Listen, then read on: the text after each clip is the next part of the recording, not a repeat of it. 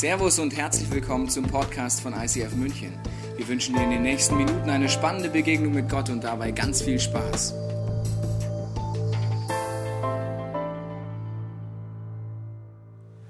Was für Tage liegen hinter uns als Stadt München, aber auch als ganze Nation. Am Freitag sind Dinge passiert in unserer Stadt, die sehr wahrscheinlich die Spuren hinterlassen haben in deinem Leben, in meinem Leben oder vielleicht sogar in unserer ganzen Nation.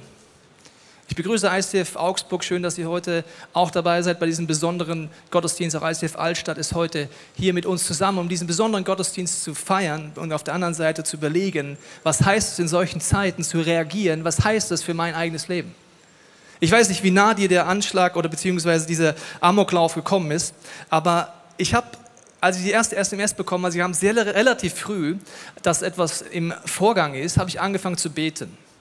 Und wenn ich dort gebetet habe in meinem Wohnzimmer und äh, über meine Stadt nachgedacht habe, habe ich die, die, Stunden durch im Gebet eigentlich verbracht und habe so beobachtet, was macht das Ganze mit mir? Was macht das Ganze vielleicht mit meiner Stadt? Was macht das sogar vielleicht mit der ganzen Nation? Was ich beobachtet habe, ist, dass äh, einige Stunden wir als Nation gedacht haben, dass ein Terrorangriff läuft in unserer Stadt und ich hatte so das Gefühl, wie für mehrere Stunden die ganze Nation wie gelähmt war. Wie diese Angst auf einmal in jedes Wohnzimmer einzieht, die Leute vor den Fernseher sitzen, auf einmal eine Angst von jetzt auf gleich kommt, die uns überwältigt, die uns lähmt, die die Hoffnung entzieht, die Liebe entzieht und von jetzt auf gleich bin ich in einer Situation, wo ich gedacht habe, das ist doch so weit weg. Auf eine Art glaube ich, dass wir in München lange in einer Illusion gelebt haben, nämlich die Illusion der Schutzglocke. In München wird doch nichts passieren. Jetzt sind wir vielleicht an dem Punkt, deswegen, okay, es ist ein Amoklauf gewesen, kein Terroranschlag, aber unsere Politiker sagen schon lange, es ist nur eine Frage der Zeit, wann ein Terroranschlag kommt. Das heißt, die Vorstellung, auch wenn unsere Sicherheitskräfte wieder einen Hammerjob gemacht haben und wir wahrscheinlich eine der besten Polizisten haben überhaupt, ist es trotzdem so, dass wir stärker und schneller wissen, dass die Illusion einer Schutzglocke gar nicht existieren kann. Das heißt, es löst in mir Fragen aus, Ängste aus und mir kam es ein bisschen so vor, als ob die Nachricht, dass es kein Terroranschlag war, die ganze Nation zum Aufatmen gebracht hat. Der Schaden ist übrigens exakt der gleiche. Ob es ein Terroranschlag ist oder ein Amoklauf, die Menschen sind tot. Die Menschen sind verletzt. Für uns scheint es aber so ein kurzer Moment zu sein, so, es war nicht Terror. Aber weißt du, was du in den letzten Stunden am Freitag gesehen hast? Dass die Terroristen kurz davor sind zu gewinnen. Wenn sie schaffen, eine ganze Nation in die Schockstarre zu bringen, in eine Angst zu bringen, wo wir in der Gefahr sind, überzuregieren, weil Angst ist der schlechteste Ratgeber, den man haben kann, es sei denn, die Angst ist berechtigt. Also wenn du an einem Abgrund von zwei Kilometern stehst, es geht zwei Kilometer nach unten, dann solltest du eine gewisse Grundangst verspüren. Das wäre sogar sehr gesund. Wenn nicht, solltest du zum Arzt gehen oder bist ein durchgeknallter Extremsportler. Also wenn du keine Angst verspürst, wenn es da definitiv, dann musst du rennen, ja, das wegrennen oder was auch immer. Aber unsere Ängste in Deutschland sind statistisch gesehen gar nicht greifbar. Es hat jemand ausgerechnet, dass die Wahrscheinlichkeit höher ist, dass du vom Blitz getroffen wirst, als dass du vom Terroranschlag getroffen wirst. Ich kenne keinen, der durch unsere Nation läuft und sagt, Blitze. Also ich gehe nicht mehr vor die Tür. Also kennst du Blitze? Also Blitze, die kommen runter. Ich, ich habe Angst vor Blitzen. Jetzt sagst du, das ist ja nicht lustig, aber es ist auch nicht lustig, aber die Realität ist, dass Terror hat nur ein Ziel. Weißt du, welches Ziel Terror hat? Angst. Und wenn Angst dein Ratgeber wird, egal für welche Beziehung, wird es destruktiv. Angst sorgt dafür, dass du egoistisch wirst. Das ist logisch. In einem Gefühl der Angst denke ich bestimmt nicht an jemand anderes. In der Situation der Angst geht es damit, dass ich weiterkomme, dass ich überlebe. In der Situation der Angst fange ich an, in Kategorien zu denken. Das geht gar nicht anders. So sind wir programmiert. Wenn ich auf der Flucht bin oder Angst habe, bin ich nicht mehr differenziert. Und wenn ich Angst habe, löst es in mir Reflexe aus. Das ist so, wie wenn du zum Arzt gehst. Die Maureen hilft mir mal kurz, das an dir zu erklären, weil ich wollte mal Arzt werden und jetzt kann ich es endlich mal tun. Weil als Arzt kannst du, wie soll ich sagen, Dinge tun, die du sonst nicht tun solltest. Also, es gibt einen Reflex in deinem Körper, es gibt mehrere. Gibt es Ärzte im Raum, muss man festschlagen oder nicht so fest? Okay, also, wenn man da draufschlägt, dann äh, gibt es eine Reaktion. Sehr schön, machen wir nochmal. Was zu fest? Also es gibt eine Reaktion und die ist automatisch, weil es gibt einen Reiz und es gibt einen Reflex. So sehr schön gemacht, Maureen. Du kannst mich nachher dann sagen, ob es wirklich wehgetan hat. Also dieser Reflex passiert ganz automatisch. Und wir haben auch Reflexe in uns, die sind teilweise göttlich, teilweise durch unsere Kultur oder unsere Familie oder was auch immer antrainiert. Angst als Reflex hast du gesehen in den Stunden des Amokslaufes. Es kommt einfach. Und wenn du nicht weißt, wie du mit Angst umgehst, wird es zerstörerisch werden.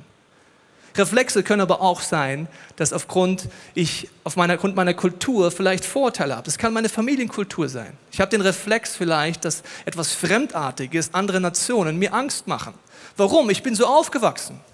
Es gibt Reflexe bei uns, die zum Beispiel, wenn du in Deutschland aufwächst, die sind vollkommen normal. Der normale Deutsche würde sagen, in der U-Bahn ist es still. Verstehst du? Da ist es halt ruhig. Gehen wir in eine andere Nation ins öffentliche Verkehrssystem, da ist es nicht ruhig. Warum? Das ist ein Reflex, der ist in mir drin, der ist ja auch okay, das ist Deutsch. Oder wenn du im Aufzug fährst in den 20. Stock in Deutschland, möchtest du nicht angesprochen werden. Du willst schweigen bis dort oben. Geh mal nach Amerika in den Aufzug, du schaffst nicht mal den ersten Stock, ohne zu reden. How you doing? How you doing? Wie, how you doing? Was ist los? Ja, ach so, bin in Amerika. Das heißt, das ist ein Reflex, der kommt vielleicht aus meiner Kultur, die kommt vielleicht woanders her, aus meiner Familienkultur. Die Frage ist nur, sind die Reflexe in mir göttlich oder sind sie eher destruktiv? Die Frage ist, wie kommen göttliche Reflexe in mir vor? Es gibt etwas, was du bei diesem Amoklauf siehst, was einen göttlichen Reflex hervorruft, nämlich durch diese Situation kommt in jedem Menschen, egal wo, ein Gefühl hoch, auch des Mitgefühls, der Empathie. Es gab eine Aktion in unserer Stadt der offenen Türen, wo Leute gepostet haben, wenn du nicht nach Hause kommst, komm zu mir. Das ist ein göttlicher Reflex des Mitgefühls. Warum ist das so? Weil etwas mir nahe kommt. In den Nachrichten hat man das ja schon lange gesehen. Ich war an Pfingsten in Tel Aviv gewesen mit meiner Familie und wir waren im ISF Tel Aviv und wir waren dort auch in einem sehr bekannten Shopping Mall. Wir haben dort als Familie das Leben genossen. Ein paar Tage nachdem ich dort weg bin, ist ein Amokläufer dort rein und hat viele Menschen erschossen. Dadurch, dass ich kurz vorher in diesem Einkaufszentrum war, war diese Nachricht für mich nicht mehr gefühlslos, sondern emotional. Diese Amoktat kommt mir nahe als Pastor dieser Familie zusammen mit meiner Frau. Ich weiß, dass Leute aus unserer Church-Familie sehr nah dran waren, dass sie jetzt nicht mehr leben würden. Ein junger Mann möchte einkaufen im OEZ, von jetzt auf gleich geht der Alarm los und er muss sehr lange Zeit auf dem Boden liegen in der Ungewissheit, was passiert. Eine junge Frau aus unserer Church steht in der Nähe vom OEZ an einer Ampel. Sie möchte einfach dort rübergehen. In dem Moment geht ein Schuss an ihrem Kopf vorbei. Sie hört nur einen anderen Mann, der ihr entgegenrennt und schreit, renn, renn! Und sie rennt um ihr Leben. Auf einmal ist es für mich noch emotionaler weil ich die beiden kenne. Sind Teil meiner Familie. Das heißt, ein göttlicher Reflex wird ausgelöst, wenn mir etwas nahe kommt. Nur es gibt sowohl den destruktiven Reflex als auch den göttlichen Reflex. Und beide kommen automatisch, es sei denn, ich lerne mit Gottes Hilfe, sie zu unterscheiden und damit umzugehen. Das sind Situationen, wo ich merke, dass wenn ich die Person nicht kenne, werde ich komische Reflexe haben. Wenn ich auf Social Media manche Reaktionen mitkriege, siehst du, dass viele Menschen in unserem Land Angst haben und aus Angst reagieren. Aus Angst entsteht Ausländerfeindlichkeit. Wusstest du das? Dann wird Angst der Ratgeber. Und der Angst tut für Reflexen, die destruktiv werden. In unserer Geschichte haben wir es in aller Form schon mal ausprobiert. Das heißt, auf einmal sind alle in einer Tasche. Zum Beispiel in einer Situation, um sie zu zeigen, dass wenn ich die Person kennenlerne, auf einmal eine andere Meinung habe, ist, eine Small Group von uns hat, äh, ist, hat einen Picknick gemacht und war im Park unterwegs und sie hatten einen Freund eingeladen, der aus einer anderen Kultur und Nation zu uns geflüchtet ist. Und als sie im Park sind, springt er auf einmal auf, als er dort äh, eine Person mit einem Hund spazieren sieht. Und er rennt zu der Person hin und geht zu dem Hund, spielt zu dem Hund, drückt den Hund und alle denken sich, was macht der da? Das macht man nicht in Deutschland. Also ein Herrchen und sein Hund oder sein Frauchen und sein Hund, da ist kein Spaß, verstehst du? Das ist übergriffig. Da, also, das geht gar nicht. Okay. Und alle denken, was machst du da? Ja? Und es löst etwas aus, Vorurteile, was auch immer. Es sei denn, ich beschäftige mich mit der Person. Danach setzt zusammen, warum bist du denn da hingelaufen? Er erzählte unter Tränen. Weißt du, ich musste aus meinem Land über Nacht fliehen, aus Angst getötet zu werden. In anderen Nationen ist übrigens das, was wir ein paar Stunden mitmachen mussten, Dauerzustand. Die meisten Menschen, die uns fliehen, erleben das nicht drei Stunden oder vier Stunden, sondern immer oder immer wieder. Jedenfalls sagt, ich musste über Nacht fliehen und ich hatte einen Hund. Dieser Hund ist mir sehr ans Herz gewachsen. Er sieht genau exakt aus wie dieser Hund. Die gleiche Rasse, ungefähr das gleiche Alter. Und als ich ihn gesehen habe, hat es mich übermannt und ich habe meinen Hund vermisst. Die Folge war, dass die Small Group, die gerade noch gedacht hat, mit Tränen in den Augen da sitzt und gemeinsam für die Familie dieses jungen Mannes betest. Das heißt, wenn ich jemanden kennenlerne, wird sich meine Meinung ändern. Übrigens auch über den Amokläufer. Die erste Reaktion, die ist aus Angst getrieben, den sollte man hinrichten. Ich dachte, hat er sich selber hingerichtet, okay. Den muss man töten. Siehst du auf Social Media. Ich kenne keine Person, die auf die Welt kommt als kleiner Junge und sagt, mein persönliches Lebensziel ist mal Depression zu bekommen und durch einen Markt zu laufen und möglichst viele Jugendliche zu töten und mich dann selber zu erschießen. Wie viele Kinder kennst du, die so auf die Welt kommen? Das rechtfertigt nicht sein Verhalten, aber er hat hinter sich definitiv eine Geschichte.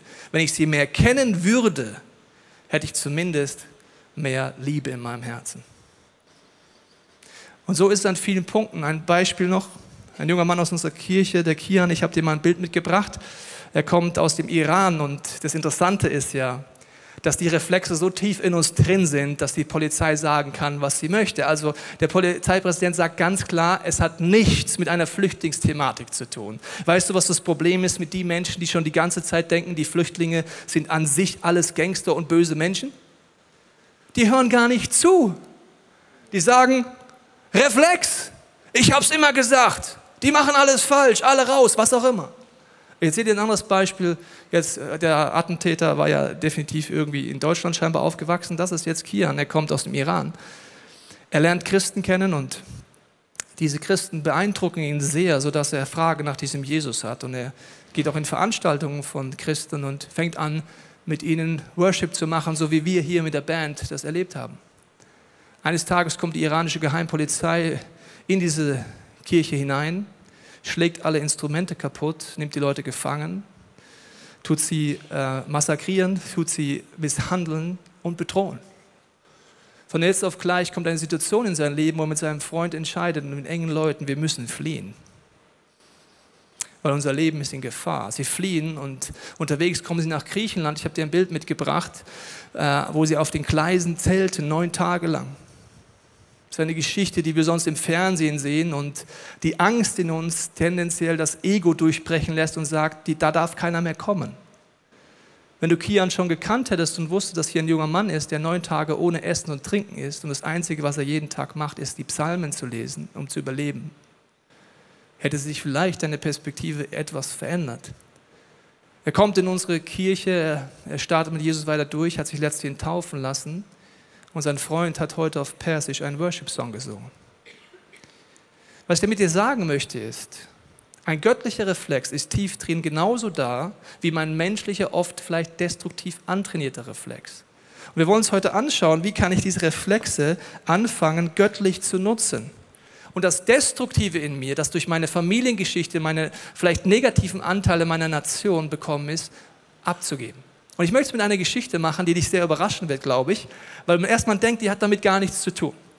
Es ist folgende Szene, wir steigen gleich ein, und zwar wird Jesus hier getestet, ob er gerecht ist oder einfach sagt, schwamm drüber. Ja? Jemand hat hier etwas getan, es muss Konsequenzen geben, und sie wollen testen, gibt es jetzt Gerechtigkeit, ja oder nein. Die Szene verläuft folgendermaßen. Da schleppten die Schriftgelehrten und Pharisäer eine Frau heran, die beim Ehebruch überrascht worden war, stießen sie in die Mitte. Also interessant ist ja Folgendes bei dieser Stelle. Ich weiß nicht, ob du aufgepasst hast im Aufklärungsunterricht. Habe ich kurzer Test. Okay. Wie viele Leute braucht es Minimum, um Sex zu haben? Zwei? Ab dann wird es schräg. Okay, also zwei. Okay, zwei. Okay, also Sie finden hier die Frau. Der Mann war entrückt oder keine Ahnung was, das heißt, sie bringen die Frau. Okay. Es gibt verschiedene Theorien. Manche sagen, sie war eine Prostituierte, deswegen haben sie nur sie geschnappt. Andere sagen, nein, es war Ehebruch. Aber jetzt schauen wir mal, was weiter passiert. Sie stoßen sie in die Mitte und sagten zu Jesus Lehrer, diese Frau wurde auf frischer Tat beim Ehebruch ertappt. Was sollen wir jetzt mit ihr machen? Heißt es weiter in diesem Text. Im Gesetz hat Mose uns befohlen, aus der Bibel, eine solche Frau zu steinigen. Was meinst du dazu? Ist immer interessant, wenn man die Bibel liest, die Querverweise zu lesen, auf was bezogen ist. Wenn du die Bibelstelle anguckst, siehst du, dass da nicht steht, die Frau soll gesteinigt werden, sondern wenn dann beide. Okay.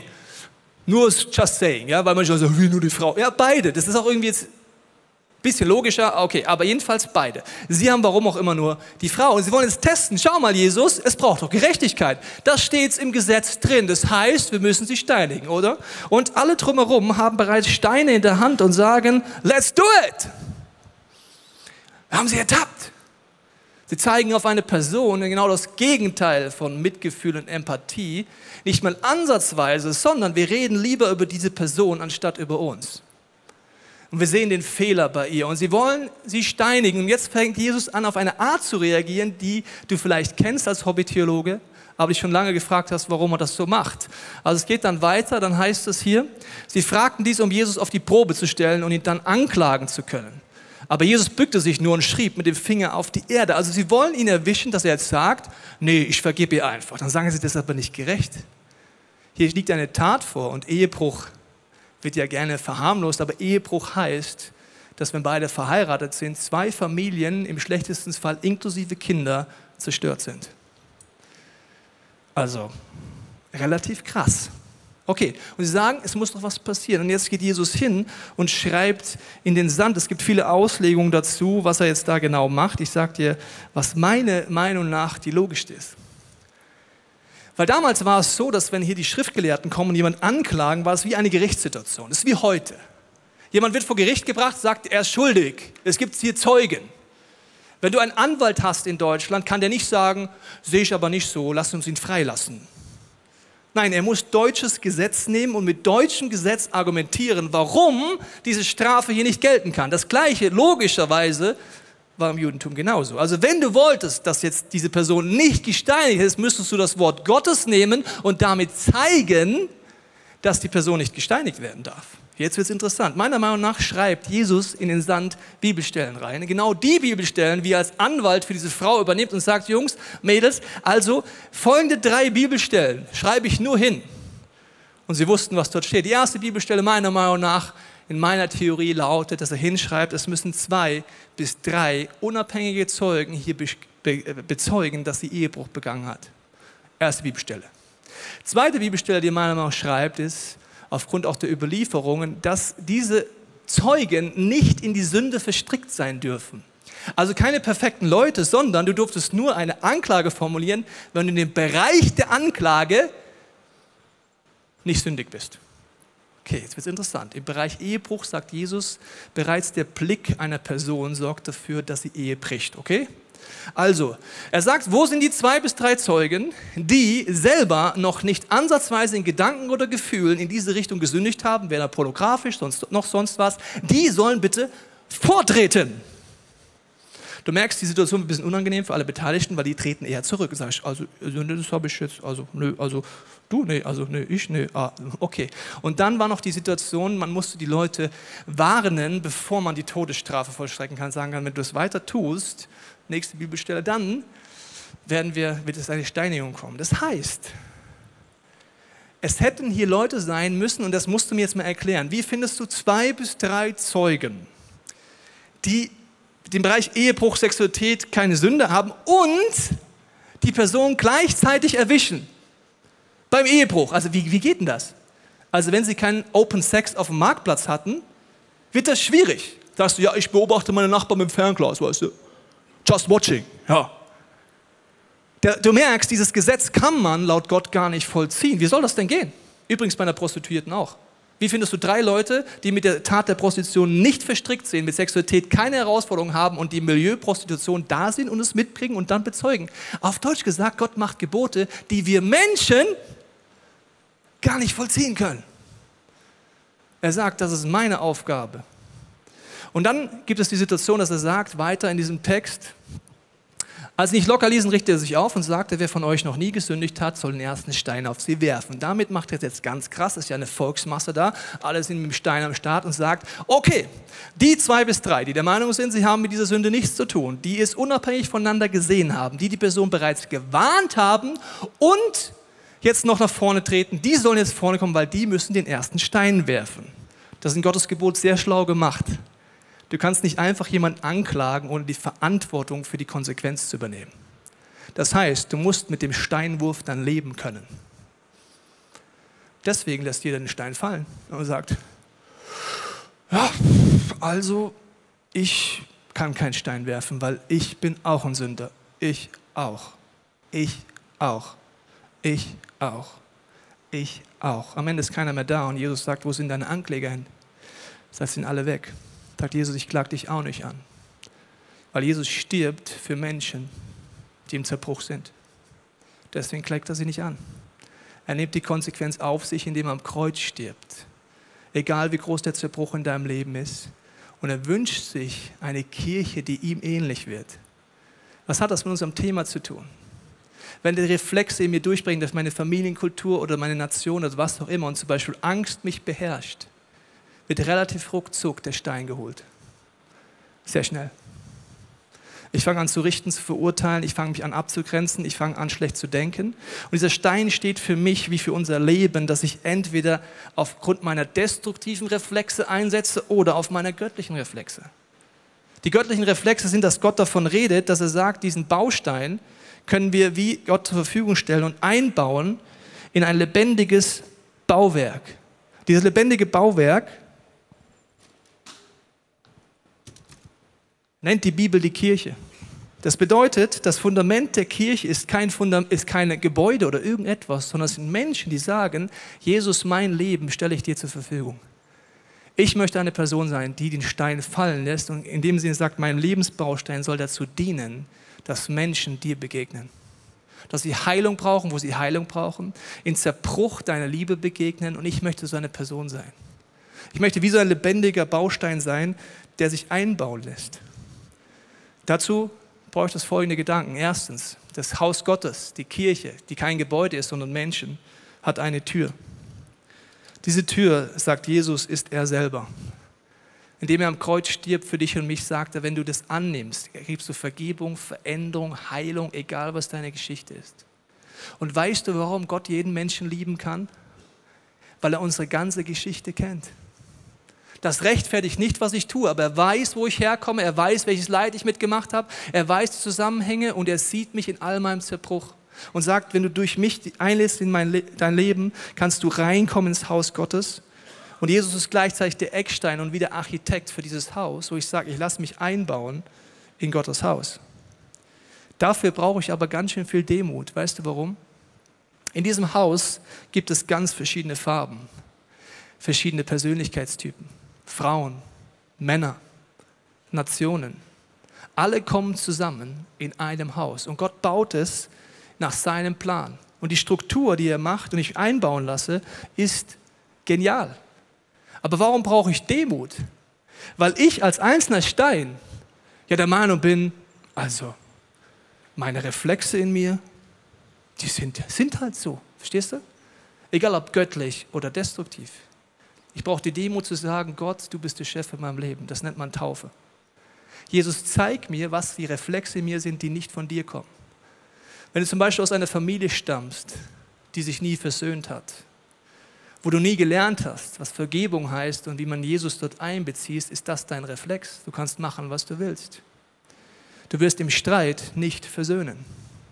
Wenn du aber verstehst, was Jesus dir anbietet, sagst, Jesus, komm in mein Haus, so wie du bist, aber entscheide dich, dass Gott der Chef in deinem Leben wird, lang an der Bibel zu lesen und Gott wird einen Veränderungsweg machen, dich einbauen als lebendiger Stein, wo du lernst, diesen destruktiven Teil deiner Kultur hinter dir zu lassen. Jede Nation übrigens hat Stärken und Schwächen.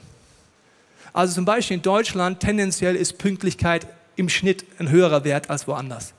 Nicht bei jedem, ich kenne ein paar von euch. Ein paar sind im falschen Land zur Welt gekommen, sagen sie immer, okay, aber grundsätzlich, wenn du 14 Uhr sagst, meinst du auch 14 Uhr und nicht 18 Uhr. Das ist nicht überall so. Also Pünktlichkeit ist ja etwas Gutes, das musst du ja nicht ablegen, wenn du Gott kennenlernst. Aber zum Beispiel Geiz hat mit Gott gar nichts zu tun. Da sind wir aber ganz gut, wir Deutschen drin. Also Geiz ist geil.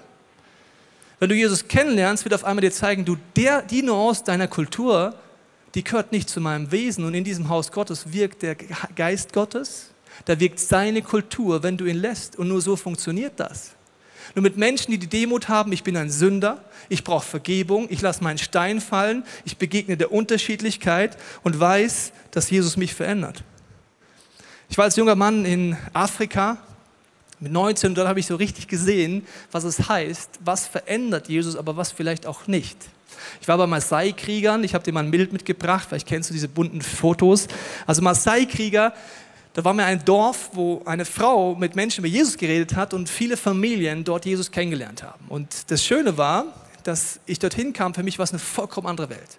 Wir haben in Lehmhütten geschlafen, wir haben äh, sehr interessante Dinge gegessen, zumindest für meinen deutschen Gaumen.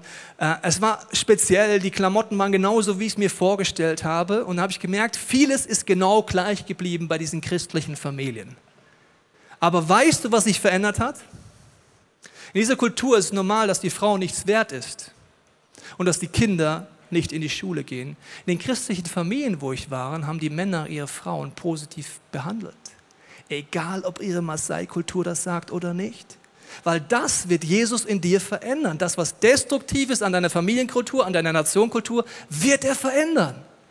Wenn man aus einer Nation kommt, in das Haus Gottes, wo man vielleicht die Frau unterdrückt und gerade kommen Flüchtlinge aus Ländern zu uns, vielleicht kommst du selber gerade aus einem Land, wo die Frau in ihrer Rolle herabgewürdigt ist. Wenn du Jesus in dein Herz einlässt, wird er mit dir einen Weg gehen, wo er sagt, das ist nicht meine Kultur. Den Teil deiner Kultur darfst du, musst du hinter dir lassen, damit du aufblühst und deine Familie. Viele andere Dinge, behalte sie, sie sind super. Das heißt, das ist das Haus Gottes. Dort geht es nicht darum, man hat für alles Verständnis. Ganz im Gegenteil. Man liebt bedingungslos, aber man versucht, Jesus zum Zentrum zu machen, ihn mehr kennenzulernen und zu verstehen, was er eigentlich machen möchte. Und das ist eine Situation, wo ich merke, dass auf der einen Seite Einheit passiert, wenn wir uns diesen Gottesplan unterwerfen. Und es ist wie das, die Struktur des Gebäudes, wo ein Architekt sagt, jede Persönlichkeit, die verschiedenen Nationen sind wie ein, sind Bausteine, dass ein Ort entsteht, wo Liebe ist, wo Vergebung ist, wo Annahme ist und wo viele Sünder sich treffen mit dem Ziel, Heilung zu erleben. Und auf der anderen Seite ist es eine unfassbare Vielfalt von Persönlichkeitstypen, Nationen. Und das ist die Vision von meiner Frau und von mir gewesen ab der ersten Sekunde. Viele fragen, warum heißt die Kirche International Christian Fellowship? Jahrelang hätte man sagen können, man kann es noch sagen, hessisch, sächsisch, bayerisches Fellowship.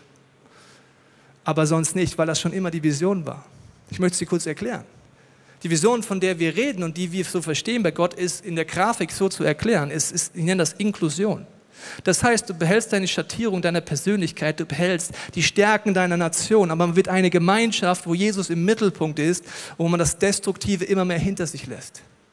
Nicht Exklusion, das sind homogene Gruppen, die andere Menschen ausschließen aus Reflexen der Angst oder warum auch immer, oder wenn es schlecht läuft, theologischen Gründen, dann wird es ganz speziell. Auch nicht Separation. Ja? Gut, dass ihr dort seid, aber wir sind hier auch nicht Integration auf eine Art, eine Subkultur zu schaffen. Viele Kirchen sagen, wir wollen zum Beispiel einen persischen Gottesdienst, einen englischen Gottesdienst, einen spanischen Gottesdienst. Im Endeffekt nur wir die Gruppen teilen. Wir sagen, wir wollen eine Church, many nations. Deswegen gibt es viele Dinge wie die deutsche Sprache, wo wir Wert darauf legen, dass wir da sprechen, aber wir lassen die Vielfalt zu. Das ist unsere Jugend genauso. Unsere Jugend geht komplett andere Wege als ich und als wir. Das ist super. Sie können alles anders machen, aber vom Herzschlag sagt unsere Jugend auch, wir sind eine Church.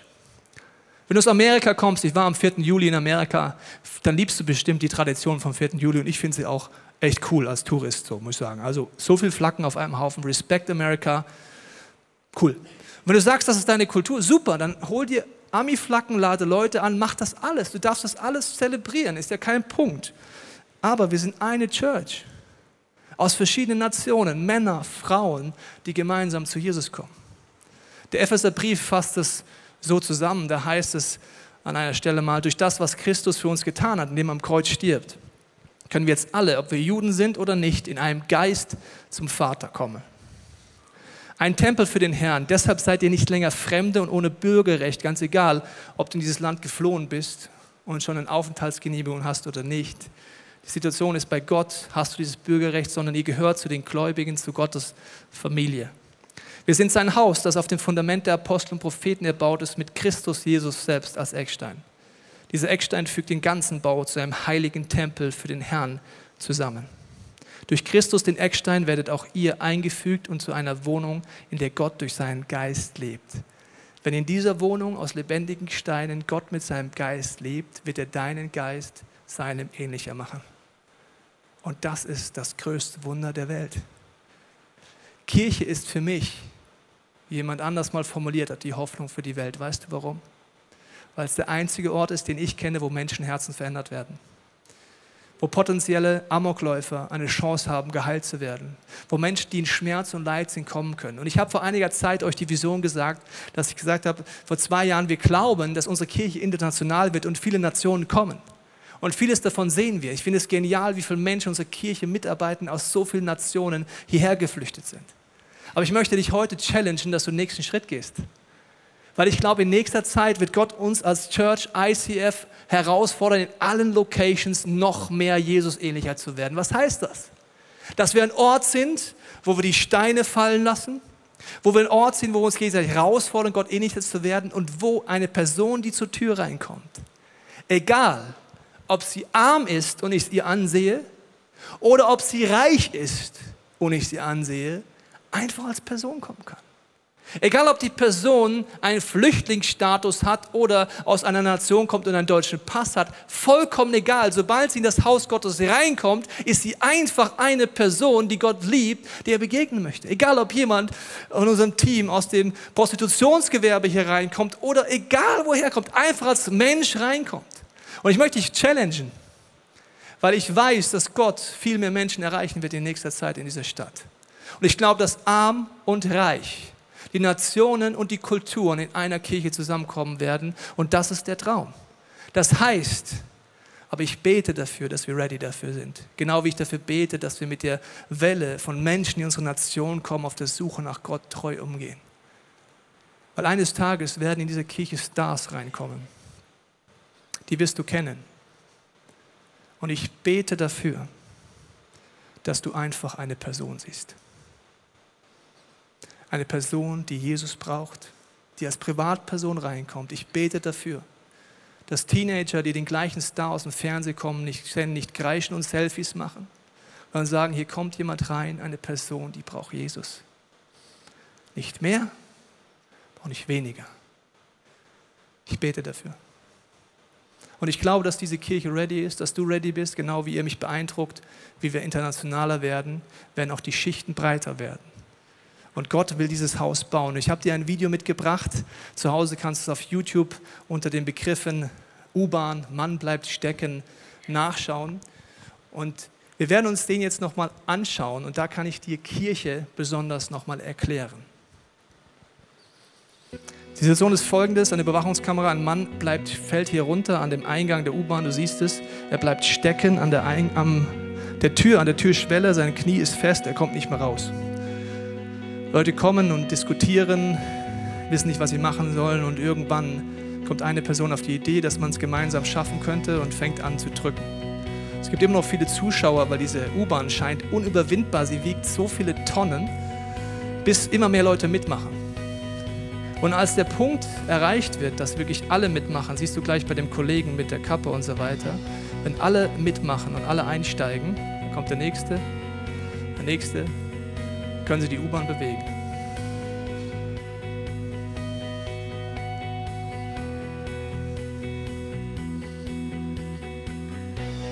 Gemeinsam haben sie es ermöglicht, dass dieser Mann aus dieser Klemme rauskommt, aus dem Schmerz rauskommt, dass er verarztet werden kann.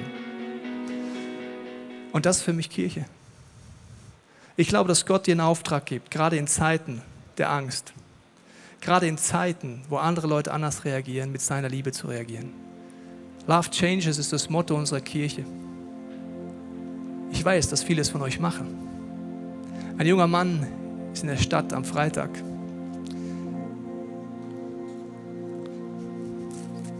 Er ist mit dem Fahrrad unterwegs und weiß nicht, was passiert ist, aber sieht lauter Menschen auf der Straße. Er sieht, dass die U-Bahn nicht mehr fährt und er handelt sofort, fährt nach Hause, holt sein Auto und fährt zig Frauen und Kinder nach Hause. Auf die Frage, warum er es macht, ist einfach nur die Antwort, weil er Gott liebt und weil es ihm zur Verfügung steht. Er ist ein Hoffnungsbote mitten in der Dunkelheit. Er ist jemand, der für mich für die Person steht, die sich nicht von Angst treiben lässt und sagt, Jesus, ich bin genau dafür geboren.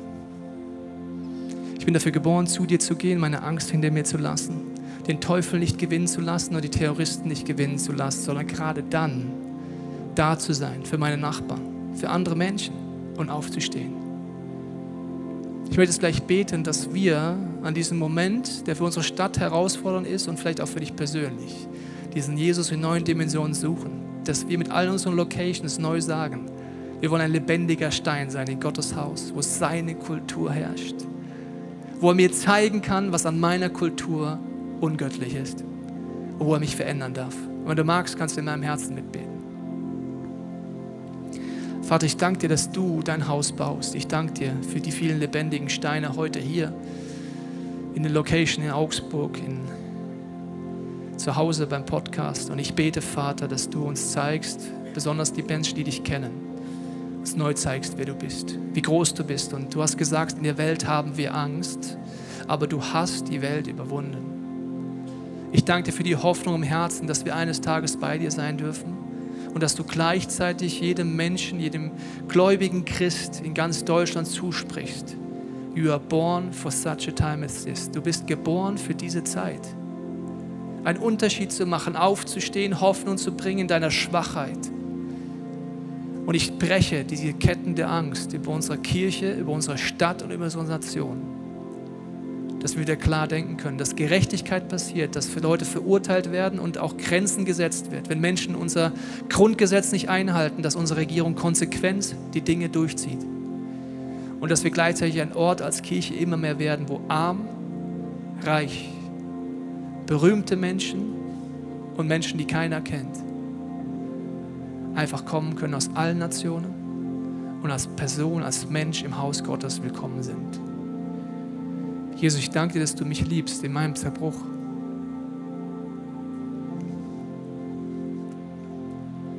Ich danke dir, dass du mich nicht aufgibst. Mach uns zu Menschen, die dir ähnlicher werden. Mach uns zu Menschen, die mit Liebe reagieren, da wo alle mit Hass reagieren. Mach uns zu Menschen, wo wir Tätern helfen, dich kennenzulernen und Opfern. Ich danke dir, Vater, für diesen Sonntag. Ich danke dir, dass du uns zu einer internationalen Kirche gemacht hast. Und ich spreche das im Glauben aus, dass du uns auch eine Kirche aus allen Schichten machen wirst. Und wir werden Menschen hier sehen, denen man deutlich ansehen wird, dass sie arm sind. Vielleicht von der Straße kommen und ich bete, mach uns bereit, nichts Äußerliches zu sehen, sondern Herzen. Ich danke dir, dass du auch berühmte Menschen schicken wirst. Hilf uns auch dort, die Person zu sehen, wie du sie siehst, mit Liebe, mit Wertschätzung und mit dem, der göttlichen Begegnung im Zerbruch. Vater, wir wollen jetzt die nächsten Songs nutzen, um unser Herz aufzumachen. Ich danke, dass heute Personen hier sind, die merken, dass sie Jesus dich in ihrem Leben brauchen. Dann kannst du ihn einladen in dein Herz und sagen, Jesus, komm in mein Leben. Ich will durch diese Tür durchgehen. Ich danke, dass du Leute neu berufst, ihr Lebensbaustand einzubauen in diese Church als lebendiger Baustein. Ich danke, dass du Leute heute überführen wirst, die das möchten. Uns zeigst, wo unsere Kultur, in welchen Nuancen mit deiner nichts zu tun hast. Bitte verändere uns da. Nimm uns Unfreiheiten weg. Und Jesus, ich bete, dass unsere Nation nicht von Angst geknechtet ist, sondern von Mut gesegnet. Amen. Wir hoffen, dass dir diese Predigt weitergeholfen hat. Wenn du Fragen hast, kannst du gerne an info at icf-moenchen.de mailen und weitere Informationen findest du auf unserer Homepage unter www.icf-moenchen.de.